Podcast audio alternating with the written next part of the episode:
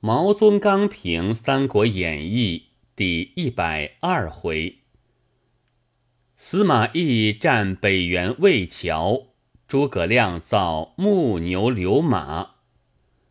观武侯魏桥之败，而亦信魏延子午谷之计，非善计也。武侯不能避魏人之不防魏桥。魏延安能避魏人之不防子午谷哉？且稍魏桥而不克，则一败犹可以复胜；若是出子午谷而不遂，则一败将不可复胜。故武侯宁为魏桥之偶有一失，而必不为子午谷之侥幸于一得耳。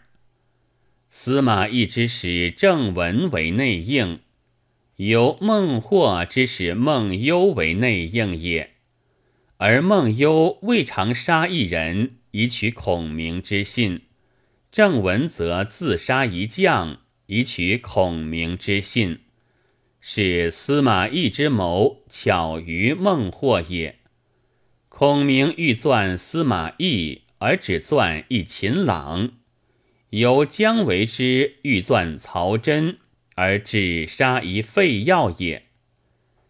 乃姜维则以我献书，而使彼中我之计；孔明即以彼献书，而使彼自中彼之计。是孔明之谋巧于姜维也。两巧相对，而有巧者胜焉。真令读者惊心悦目。平蛮之时，曾用木兽矣，而驱兵之木兽只用于一时；运粮之木兽可用之永久，则后之兽更其于前之兽也。割麦之时，常装神将矣，而陇上之神将。使人背地割麦，魏宾之神将妙在当面夺粮，使后之将更奇于前之将也。以木为兽，能使之活；以人为兵，能使之神。却不止一番，偏用两番，有各个惊人，各个出色。若在拜官捏造，不足为怪；而此独为正史中之所实有者，岂非造物奇观？天下事有我能为之，人亦能学之者矣。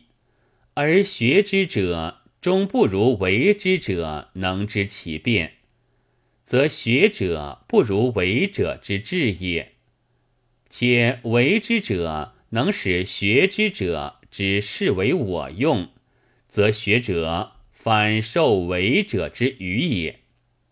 武侯木牛流马，不但不尽人学，正欲使人学，而人乃至于不敢学，妙哉！既至此乎！